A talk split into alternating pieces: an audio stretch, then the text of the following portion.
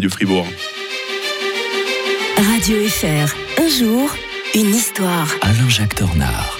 Ne serait-ce pas l'historien de Radio Fribourg qui nous rejoint comme tous les matins? Bonjour Alain-Jacques Tornard. Bonjour Mike. Tout le monde connaît son barbier de Séville, vous adorez son mariage de Figaro. Et bien Pierre-Augustin Caron de Beaumarchais a vu le jour le 24 janvier 1732, une existence dédiée non seulement à la littérature, mais aussi à l'horlogerie et à l'espionnage. Quel personnage hein. Exactement. Merci Mike de me permettre de parler de ce Caron, parce qu'il s'appelait que Caron à l'époque. hein. Euh, Il a été anobli par la suite, il avait fait un beau mariage. Euh, bon, il était veuf euh, euh, très rapidement, ce qui arrange bien les choses parfois. On a d'ailleurs jasé à ce sujet.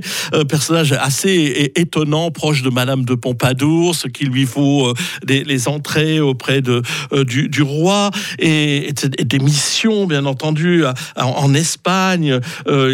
C'est assez, la destinée de ce personnage est absolument hors du commun. Il était d'ailleurs lui-même un habile horloger. Alors Mhm. forcément que la noblesse se moque un peu de lui en disant Monsieur Caron, hein, tu vois, euh, c'est comme ça. Et lui, Un peu comme Louis XVI avec ses serrures. hein. Exactement. Et puis alors donc, euh, lui il disait que ces gens-là, les nobles, ne s'étaient donné que la peine de naître. Vous voyez, Ah. c'était bien vengé. Et en effet, euh, il va participer à la guerre des, des Amériques, en fait, en fournissant des armes aux Américains contre les Anglais.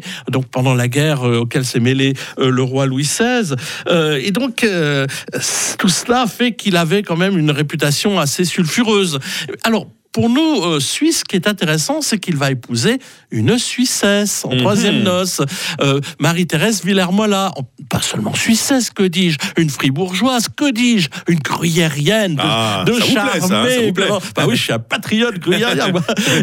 Et donc, euh, elle va changer sa vie parce que elle va être un peu sa muse, son inspiratrice. Elle va le tempérer dans ses moments d'exaltation. Ils vont avoir un très bel hôtel particulier qui a, des démo- qui a été démoli tout près de la, de la Bastille. Et donc, euh, elle va le sauver, d'ailleurs, sauver son œuvre, parce que forcément, comme il joue un peu sur plusieurs tableaux, il va être poursuivi, il va devoir se réfugier à Hambourg, il va revenir pour mourir à Paris en 1799. Et c'est Marie-Thérèse Villermola, une femme, la femme euh, de Beaumarchais, qui va sauver l'œuvre de Beaumarchais. On l'avait surnommée la petite Madame de Sévigné. Et on le voit très bien dans, une, dans un film que j'adore, c'est Beaumarchais l'insolent, avec la Ah ouais. formidable, délicieuse Sandrine Kimberlin. Quel personnage que ce beau marché. Hein.